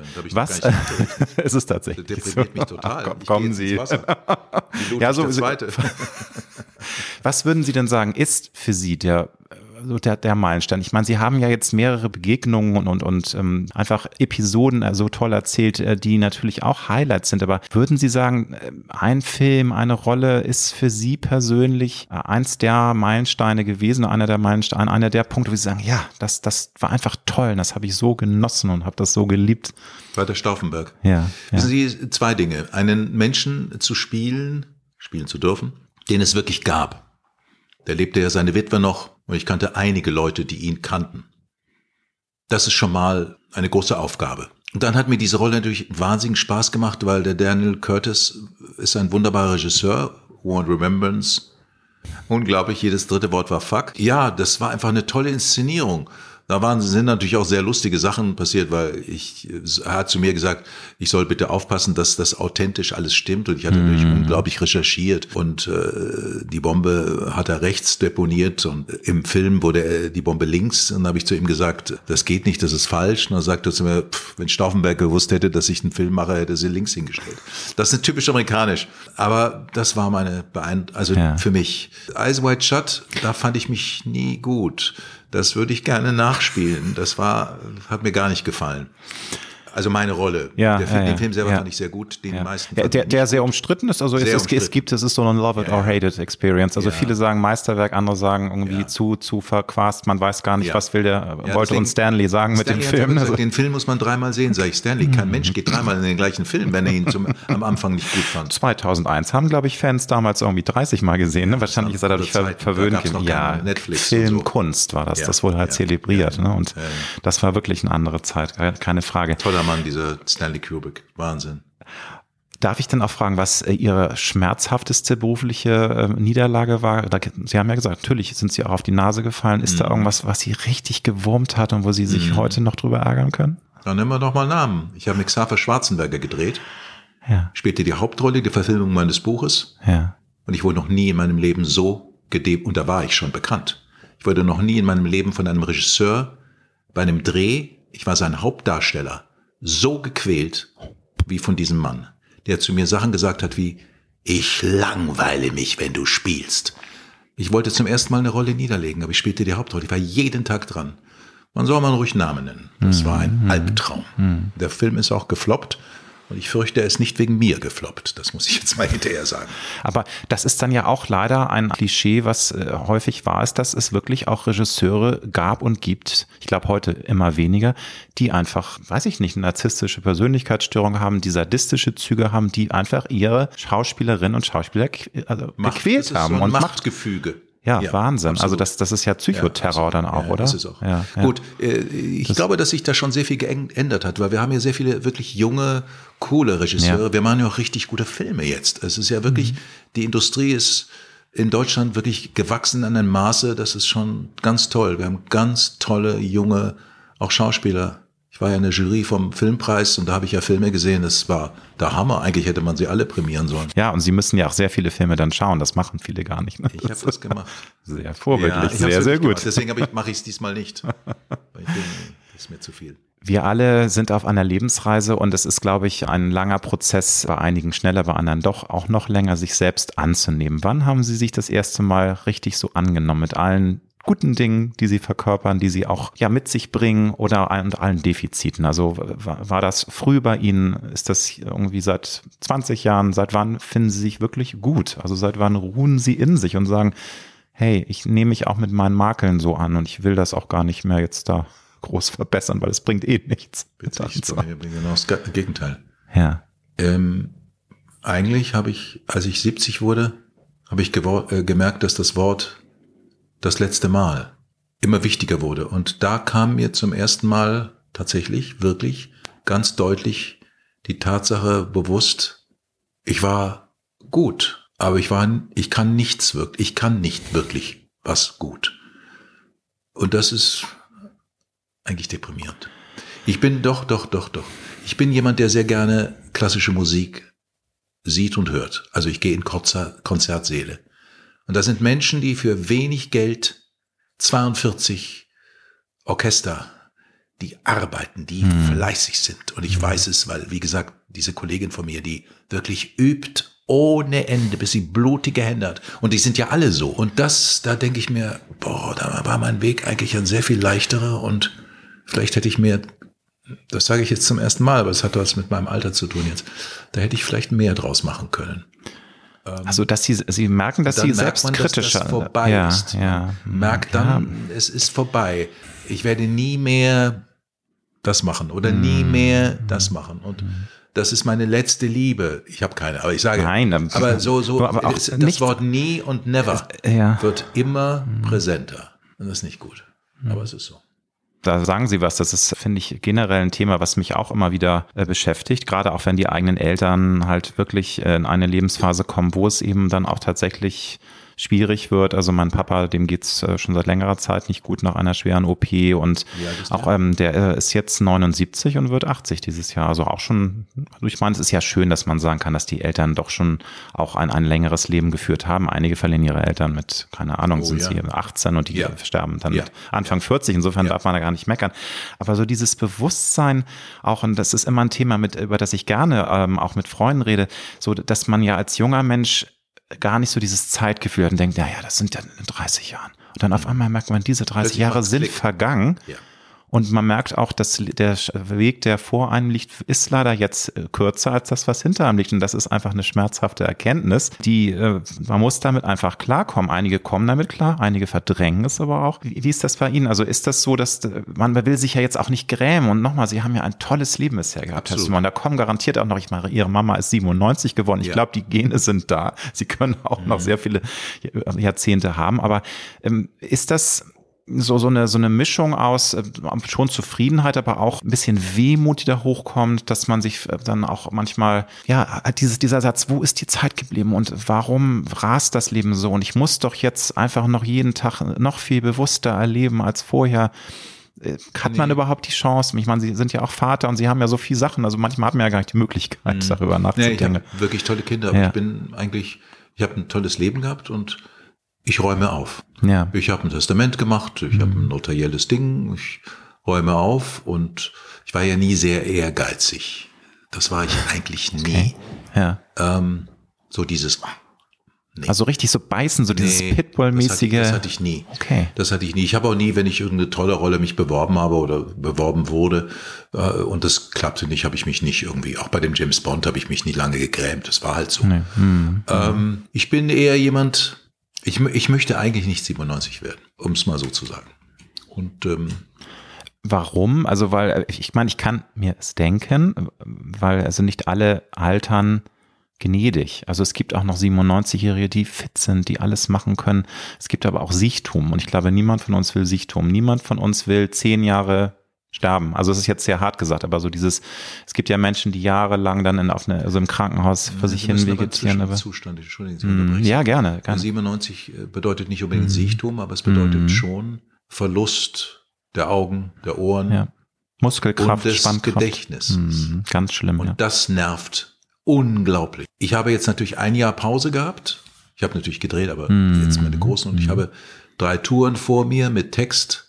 Und ich fange an, diesen Text zu lernen und ich merke, dass es mir sehr viel schwerer fällt, als es mir mit 20. Das sind alles Dinge, Mhm. deren musst du dir bewusst sein. ja. Man kann natürlich Das gegen ist- anarbeiten, man muss einfach dann noch härter trainieren, aber das fällt einem. Ja, aber das ist dann wieder dem Alter geschuldet und das ist doch Kacke. Das stimmt, da haben Sie völlig recht. Nur das, das, das simple Beispiel Sport. Also natürlich bringt es auch, wenn du Sport treibst, äh, dann kannst du deinen Körper weiterhin einigermaßen auf einem Niveau halten, aber du wirst eben auch bequemer.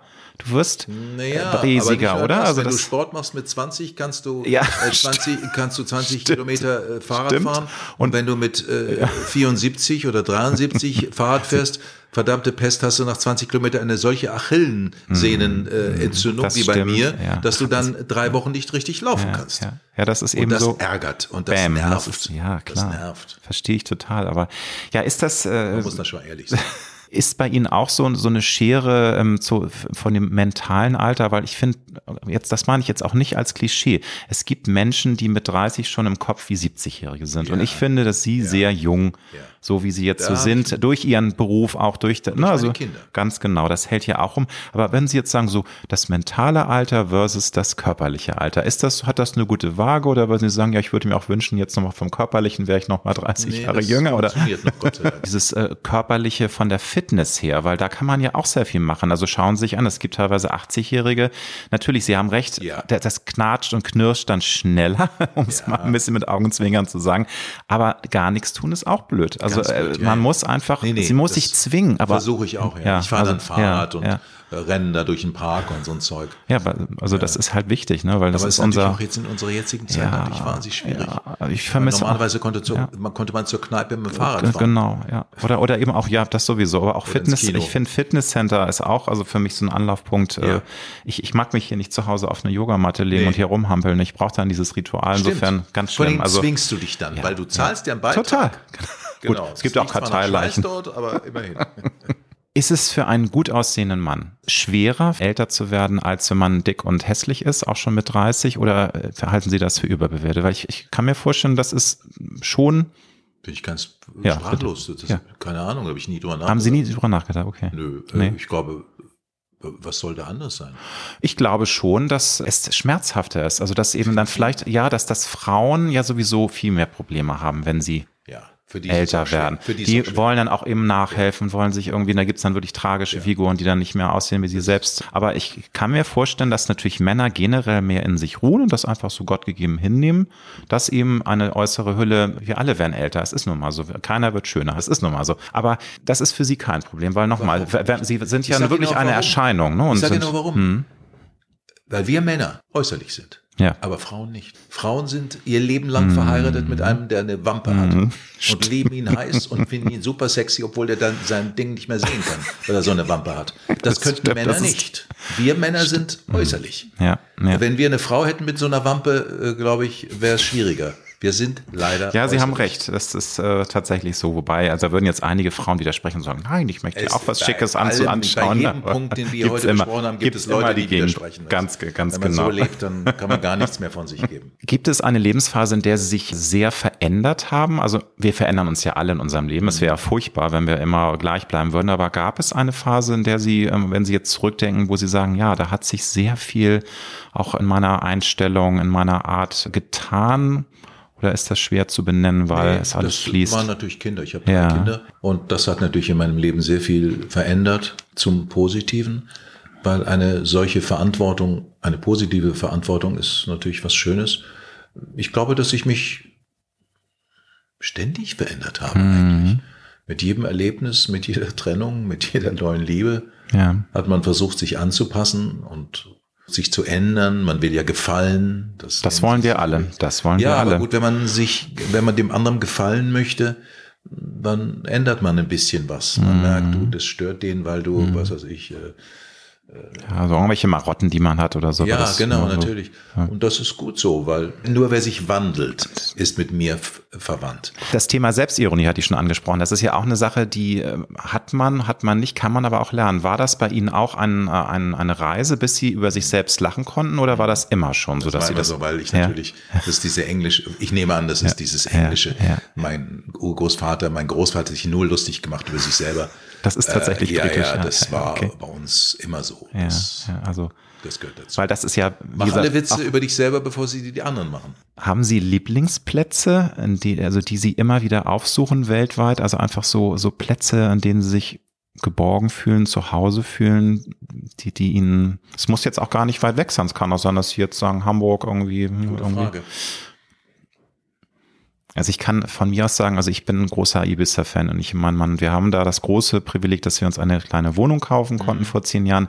Das ist für mich so ein Platz. Das ist magisch, wenn man auf dieser Insel ist und die guten Seiten, also nicht Party, sondern einfach das magische Ibiza kennt, dann ist das einfach wirklich wie so eine äh, Krafttankstelle. Also man tankt da auf und das ist ein Ort, in dem man sich das war für mich mal Mabea. Hm, wir sind hm. nach Mabea 1951. Da gab es ja. noch keinen Strom, keine Elektrizität. Noch nicht Touristenalarm. Ja, ne? gar mhm. nichts. Das war gar nicht schickimicki, überhaupt mhm. nicht. Und da waren wir regelmäßig, da habe ich ja immer meine Ferien verbracht, Weihnachten, Sommer, alles. Mhm. Und da hatte ich auch ein sehr, sehr schönes Haus, was meine Mutter mich dann fast gezwungen hat, das zu verkaufen. Was ich ja sehr, sehr nachgetragen oder nachgetragen Da muss ich jetzt natürlich nach, wieso gezwungen? Das ist doch ihre Sache. Indem sie sich nicht so. gekümmert hat. Ah, okay. Und ich musste es dann ja. einfach aufgeben. Weil's, sonst sie wohnte daneben. Ah, ja. 50 Meter mit ihrem Haus. Ach also, Mensch, die, ja, ja, also die Mutter. Das, war, das, hat mich sehr, sehr getroffen. Da wollte ich mhm. nämlich mein Alter verbringen.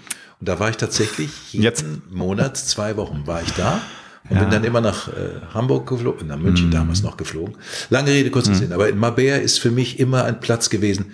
Aber das hat sich natürlich, ich war jetzt gerade unten, weil wie gesagt, meine Mutter ist gestorben, mhm. Notar und was, was alles.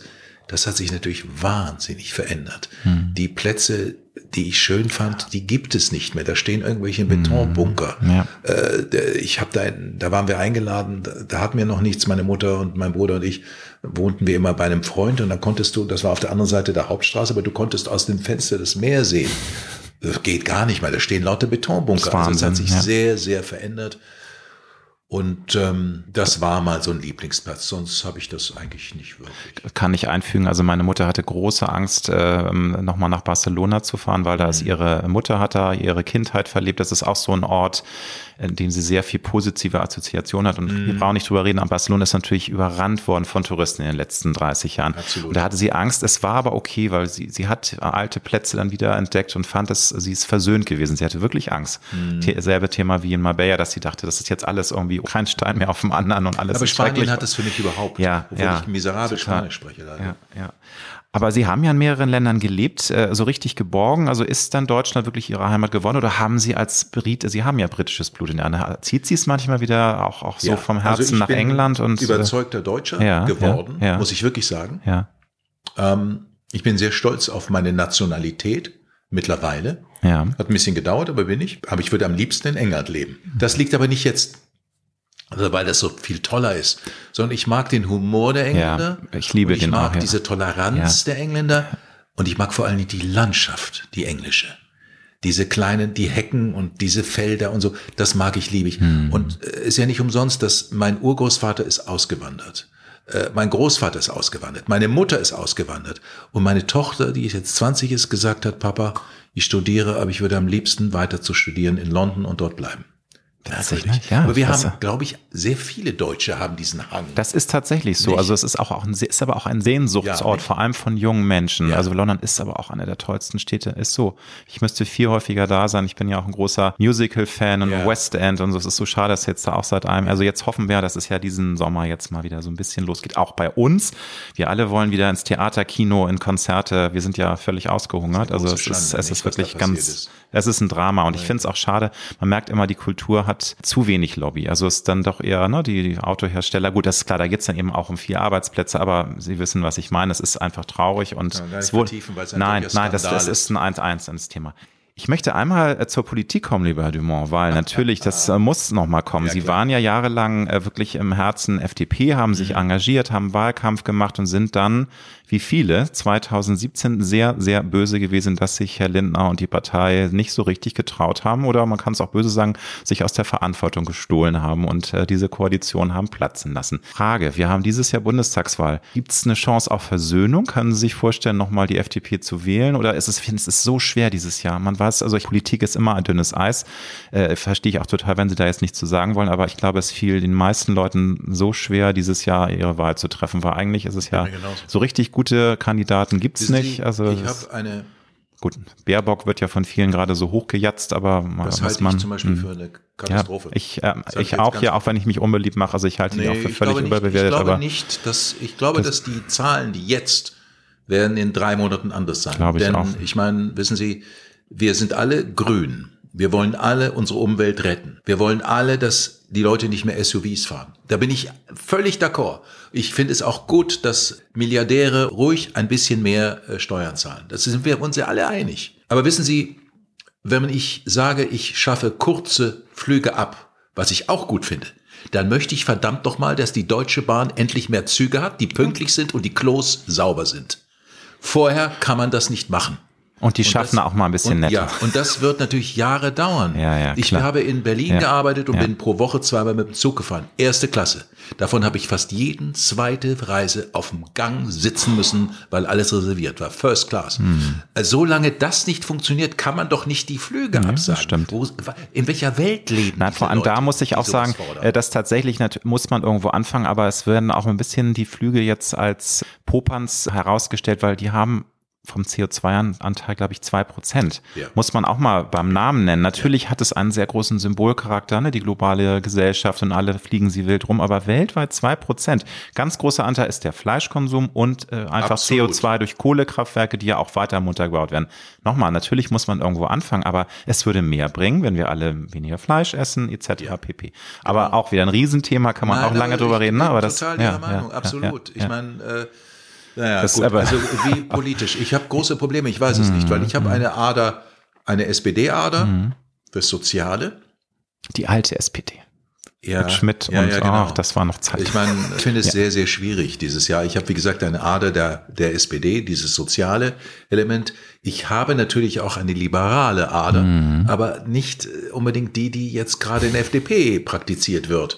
Das ist mir schon wieder zu hart. Mhm. Ähm, und dann habe ich natürlich eine konservative Ader. Die, die, es ist sehr schwer. Die sich entwickelt bei mir auch. Also ich kann ja auch sagen, ich habe ja also viel ich immer SPD gewählt, war sogar mal Mitglied, auch ein bisschen durch meinen Mann, weil der sehr engagiert äh, mhm. früher war, also hat sich immer sehr ähm, eingebracht mit ähm, wirklich Leib und Seele. Deswegen, ja, deswegen fällt es auch schwer, aber ganz ehrlich, es gab so viele Dinge, wo ich sage, nein, also ich kann die nicht mehr wählen und ich liebäugel jetzt mit der FDP. Ich lasse jetzt hier die Hosen runter, aber ich bin mir Nein, halt auch wieso? nicht sicher. Ne? Also das, Man hat ja Gott sei Dank zwei ja, Stimmen ja, und ich stimmt. werde mhm. das genau so machen. Mhm. Äh, absolut. Äh, es gibt drei Parteien, die ich nicht wählen würde. Mhm, klar, das, das sind die AfD, das sind die Linken und das sind die Grünen. Äh, das haben wir ja ähm, in Berlin und wir sehen ja, was das für eine unfassbare Schweinerei ist. Das ist so unglaublich.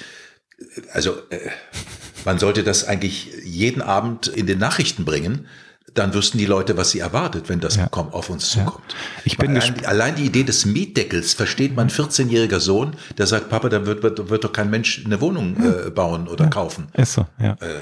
Ja, aber ich bin gespannt auch, wie die, wie die TV-Duelle werden. Ähm, wahrscheinlich wird die SPD gar nicht zugelassen zum äh, TV-Duell, weil die Umfragewerte zu niedrig sind. Das wird das erste Mal dann sein. Echt? Passen Sie mal auf, ja. Ich glaube, also ein Dreier-Duell gab es ja noch nie. Und das, nee. das wird ja, die SPD ist, glaube ich, gesetzt, weil natürlich auch da sehr viel Verzahnung Verzahnung mit den Medienanstalten sind. Also ich bin aber wirklich sehr gespannt, wenn die SPD jetzt bei 14, 15 Prozent verharrt, kann es sein, dass es ein TV-Duell zwischen ne, Herrn Laschet und äh, Frau Baerbock gibt. Also das wir schauen mal, was ich passiert. Ich natürlich auch für einen Fehler, dass den Scholz, äh, mm, aber ja. auch die anderen zwei, die da sitzen, die eine mit den Mundwinkeln ja. immer auf dem Fuß Furchtbar, ja, aber anderes Thema. Das ist, äh, wie gesagt, ich bin ja, ausgetreten. Gut, ich bin ausgetreten. ich bin ja auch ausgetreten bei der FDP. Also, ich weiß. Mhm. Und deswegen hatte ich ja auch gefragt, ob es vielleicht eine, aber Sie sagen ja, so es kann schon sein, wenn das mit, mit ja, den fand ich ganz wunderbar.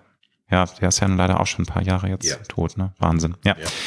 Lieber Dumont, ein Thema ist natürlich auch ihre unglaublich markante Stimme, die ja auch ihnen Geld eingespült hat. Sie sind wirklich äh, im Werbefernsehen, äh, also auch, auch im Radio. Also man hört ja in so vielen Werbespots ihre Stimme. Sie sind aber auch im TV-Spots zu sehen. Sie haben ganz viel Hörbücher eingesprochen. Sie sind äh, auch bei Kindern bekannt, weil sie Kinderbüchern, ich, ich weiß jetzt leider nicht, was für Sachen das sind, weil ich ja keine Kinder habe, aber sie sind überall da präsent.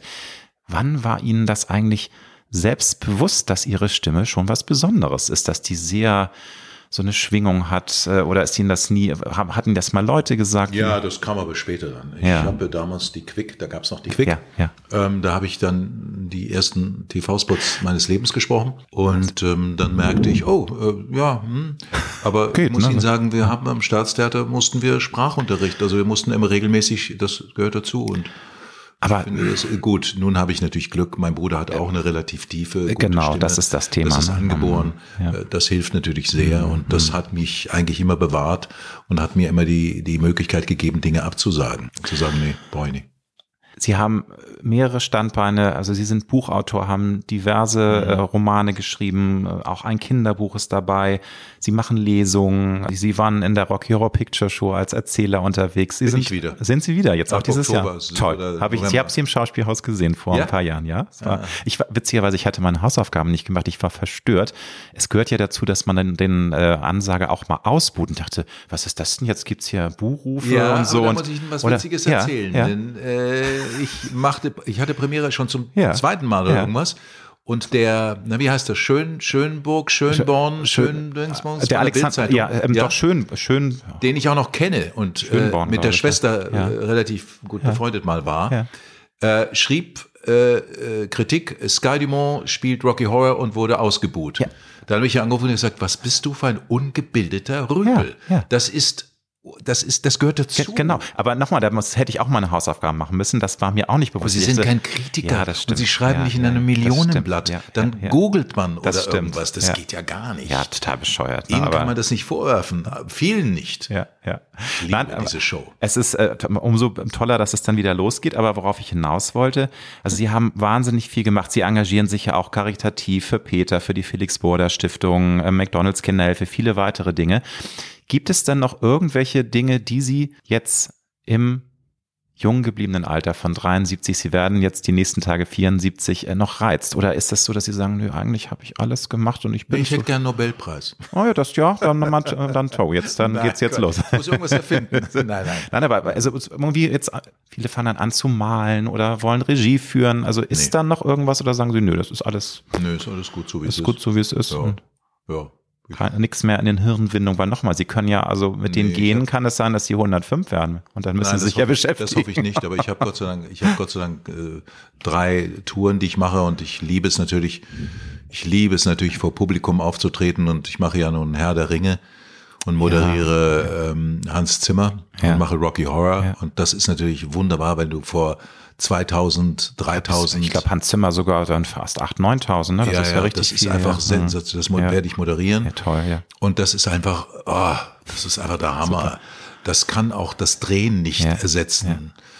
Und, Und das dann, erfüllt sie heute auch noch mit, mit dieser Begeisterung, Ja, weil das das ist auch eine einfach- Sache, ja. die mich manchmal ärgert mit dem Älterwerden, dass die Begeisterungsfähigkeit manchmal nachlässt. Man ist doch als junger Mensch häufig, auch wenn man in einem Kinofilm sitzt, wenn einem irgendwie Dinge, die, die man selbst liebt, dass man da eine Gänsehaut kriegt und so richtig in dem Moment äh, mit Begeisterung ist. Und das vermisse ich leider. Wirklich? Äh, Ja, mir ist genau das aber ist doch toll. Ja, super. Dann geben Sie mir bitte jetzt mal einen Tipp, wie man das lebendig halten kann. Also das ist bei mir leider irgendwie, äh, keine überlegen Ahnung. Sie, ja, überlegen Sie mal, ob Sie vielleicht zu kritisch sind. Wenn ich höre, dass die Leute begeistert sind, weil wir da Rocky spielen, dann denke ich mir, ist genau das Richtige. Die Leute wollen so etwas. Ja. Früher habe ich gesagt, wie kann man sowas wollen? Äh, Das ist doch alles, die rennen in Strapsen rum, Männer mit Strapsen. Äh, Das ist alles doof. Man muss das als solches nehmen. Ja. Herr der Ringe tanzen Feen mit solchen Schleiern. Äh, Ich früher gesagt, oh mein Gott, jetzt müssen die mit Schleiern da rumtanzen. Das ist ja albern. Das tue ich nicht. Heute gucke ich dann ins Publikum und sage, die Leute sind hin und weg. Ich glaube, es liegt, vielleicht ist man zu kritisch, wenn man jünger ist. Ich bin weniger kritisch geworden. Ich bin toleranter geworden. Ja, das ist eigentlich das, wird mir gerade klar.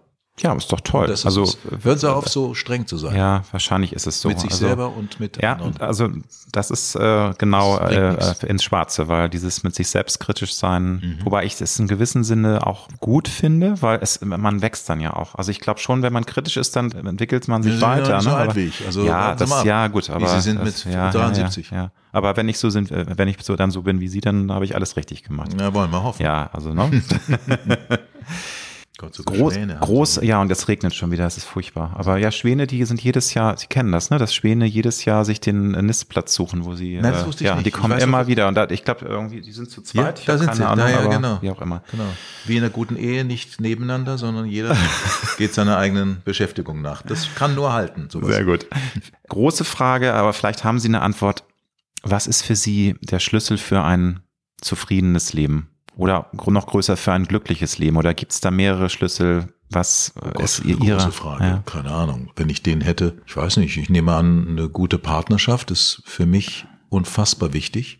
Geld war nie wichtig. Natürlich möchte ich nicht jetzt arm sein und überlegen, wie ich das Abendessen äh, kaufen kann, aber es ist, muss jetzt nicht unbedingt äh, ein, ein Filetsteak sein, sondern ein Brot mit einem Stück Käse drauf. Nein, ich glaube, für mich ist dieses die Zweisamkeit, die Partnerschaft, die für mich immer das Wichtigste war. Vielleicht bin ich deswegen auch so oft reingerasselt, weil ich immer viel zu viel gesetzt habe auf diese Partnerschaft. Und deswegen hat mich das auch immer richtig, richtig zerstört. Ja, weil da, das ist ja das äh, gemein. Also Liebe ist das Schönste auf der Welt, aber sie macht einen ja auch wahnsinnig verletzlich. Und das Mhm. Ja, ist das. Und ja. deswegen machen auch einige Menschen nach Enttäuschung dicht, weil sie diesen Schmerz nicht mehr erleben wollen, Mhm. weil sie sagen, das reißt einem das Herz raus und ich will das nicht mehr. Ne? Ja, Kennen also Sie da einen, der mir dann einen Rat geben könnte, wie man dicht macht? Ich Nee, dicht ich glaube, das will man auch. Wie ein offenes will, will man aber auch nicht, Herr Dumont. Bleib, bleiben Sie wie ein offenes Sieb. Ich glaube, das ist einfach schöner. Mit welchem Lebensmotto oder welchem Lebenskredo sind Sie immer gut gefahren? Weil wie, jeder hat ja so seine eigene Art, wie er das Leben sieht und nimmt. Und haben Sie da irgendwie ähm, ein Motto oder eine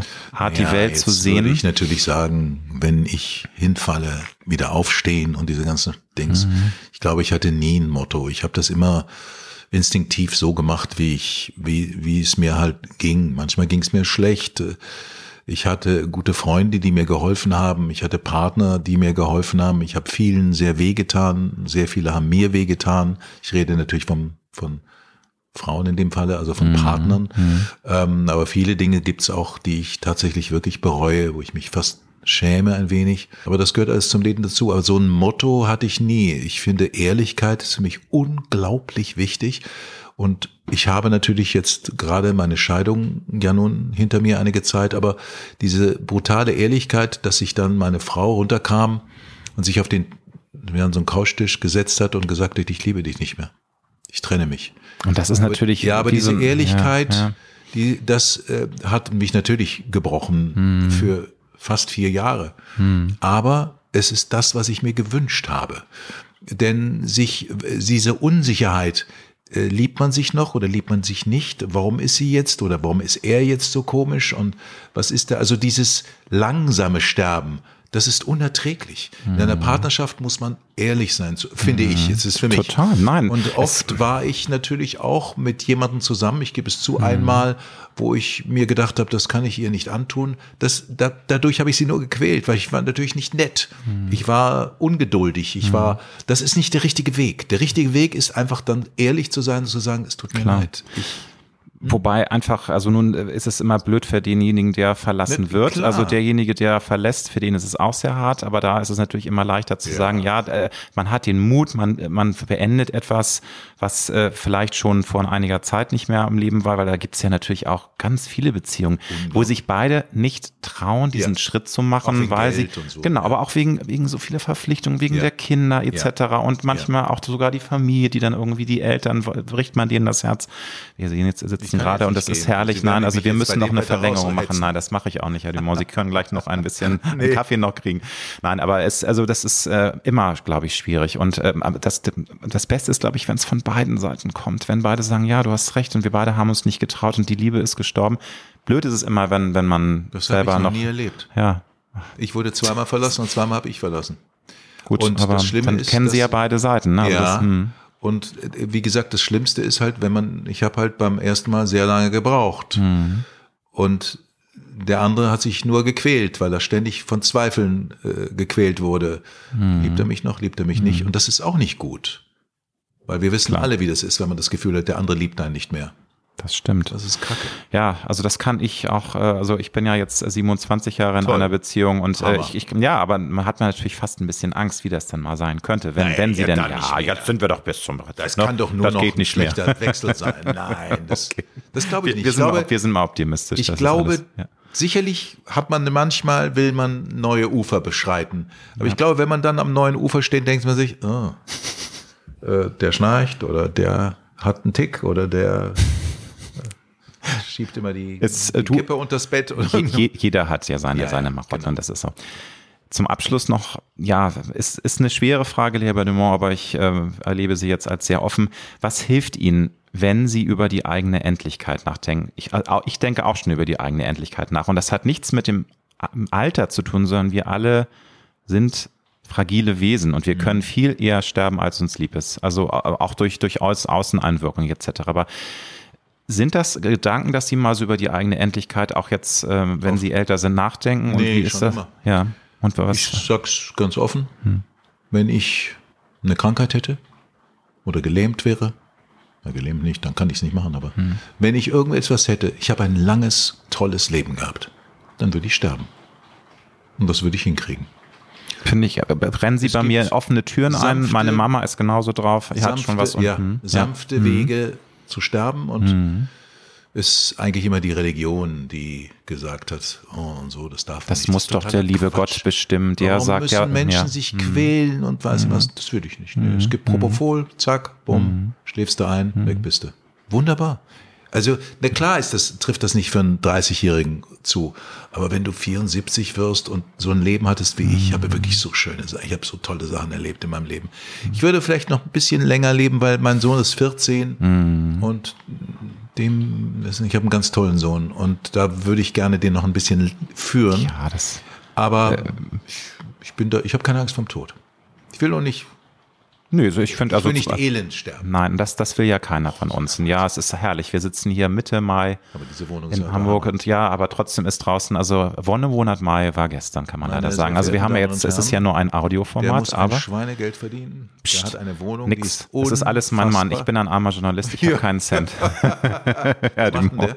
der ist in der Mobilenbranche noch Fragen, ja. Das ist, was mein, mein Sohn machen möchte. Mhm. Ja, da macht er alles richtig. 14, er ja, der weiß genau, wie der Hase läuft. Ja. Aber es ist ein schöner Beruf eigentlich. Ja, also Ich wenn- man hat ich viel mit Menschen, Sie haben ja angefangen eben. Sie haben dann Ich auch Mick Immobilien verkauft. verkauft. Echt? Jetzt wird's ja mal richtig spannend. Erzählen Sie, Sie haben Ja, ich Jagger ein hatte im Immobilienbüro gearbeitet, da habe ich zwei Dinge gelernt. Das Ja. erste war, Ja. ich, ich war äh, verantwortlich für möblierte Wohnungen und es kam 22, 23 war ich, im Nadelstreifen am Schreibtisch und es kam eine Frau rein mit einem Pudel und das war für mich eine Prostituierte und ich war unglaublich snobistisch. Ein richtiger Arsch. Und die ging raus und mein Chef, den ich sehr, sehr mochte, rief mich zu sich und hat gesagt, wenn du auf der einen Seite des Schreibtischs sitzt, ist es egal, wer dir vor dir sitzt, du dienst und du saßt auf der falschen Seite. Habe ich nie vergessen und das war gut. Gut, wurde ich dann plötzlich nett und er hatte recht. Und es kam ein Anruf und äh, es kam die Sekretärin ganz aufgeregt zu mir und gesagt, Alan King, das war der Chef von mir, hat gesagt, es kommt gleich ein ganz berühmter Mann, in den sollst du ein Haus zeigen, Chester Square. Die Leute, die London kennen, wissen, wo Chester Square ist. Ein sehr schöner Platz. Und es kam ein abgedunkelter Rolls Royce oder Bentley, das weiß ich nicht mehr. Und ich stieg hinten ein und da saß neben mir ein stummer Mann. Ich konnte ihn nicht so richtig sehen und sah dann, es war Mick Jagger. Wow. Und wir kamen zu Chester Square und er sprang raus und ich sprang raus und sperrte die Tür auf. Der raste rauf, erster Stock, zweiter Stock, raste wieder runter, sprang ins Auto, fuhr weg. Ja, ich, man muss ja auch dazu erklären, das war, also er war, er ist ja immer noch ein Rock'n'Roll-Gott, Ja. aber er war damals, da hätte befürchten müssen, dass ihn die Teenies irgendwie aus Ja. äh, mit lebendigem Leib fressen, wenn sie ihn entdecken. Ja, ja. Aber das Schlimme war, dass er dann wegfuhr und ich hatte kein Geld und keine äh, U-Bahn-Ticket und ich musste zu Fuß irgendwie eine Dreiviertelstunde zurück ins Büro gehen. Herrlich. Gehasst. Aber Wahnsinn, Ja, ja. also was Sie für, also äh, mal irgendwie eine Memoir nochmal mit diesen wunderbaren Geschichten. Werde ich ständig Quatsch, ne? gefragt, Ja, also, na, aber das ist, weil- wenn man das so hört, das Wenn ich Napoleon wäre, würde ich es machen, aber ich bin nicht Napoleon. Sehr schön. Herr Dumont, ich danke Ihnen ganz herzlich für dieses Dank, ganz sehr gutes tolle Gespräch. Freut mich sehr und ich wünsche Ihnen alles, alles Gute für die ich Ihnen Projekte. auch. Ja, vielen Und Dank. halten Sie fest. Ich halte fest, keine Alles, was Sorge. über 20 Jahre ist, ist super. Ja, ich Wirklich. bin auch ehrlich gesagt guter Dinge, dass wir Super. zusammen alt werden und es wird dann ganz schrecklich, wenn einer von uns beiden vor dem anderen gehen muss. Am schönsten wäre es, glaube ich, mit 80 auf dem Weg nach Ibiza im Flugzeug abstürzen. Nee, Abschluss ist kacke. Da hast Nee. du ja so viel Angst, wenn du runterfällst. Stimmt, ja, da, da haben Sie recht. Ja, aufwachen. ja, aber das, glaube ich, haben die wenigsten dieses Glück zusammen, glaube ich nicht. Aber es ist jetzt wieder so ein trauriger Abschluss. Ich wollte nochmal, ne, für die Shows, die Sie jetzt haben Was und auch, Sie, darf ich fragen? ich bin 53 jetzt dieses Jahr geworden. ne? Insofern ein könnte bisschen, ja, junger, ja, junges Und Küken, Ihr- ne, aber der ist schon, ach, der wird 58 dieses Jahr. Also, ist aber immer noch so, oh, diese ganzen jungen Dinger hier, ne? Ja, ist immer relativ. Herr Dumont. Nochmal, ganz lieben Dank Ich und danke alles Gute. Ihnen auch. Vielen Dank.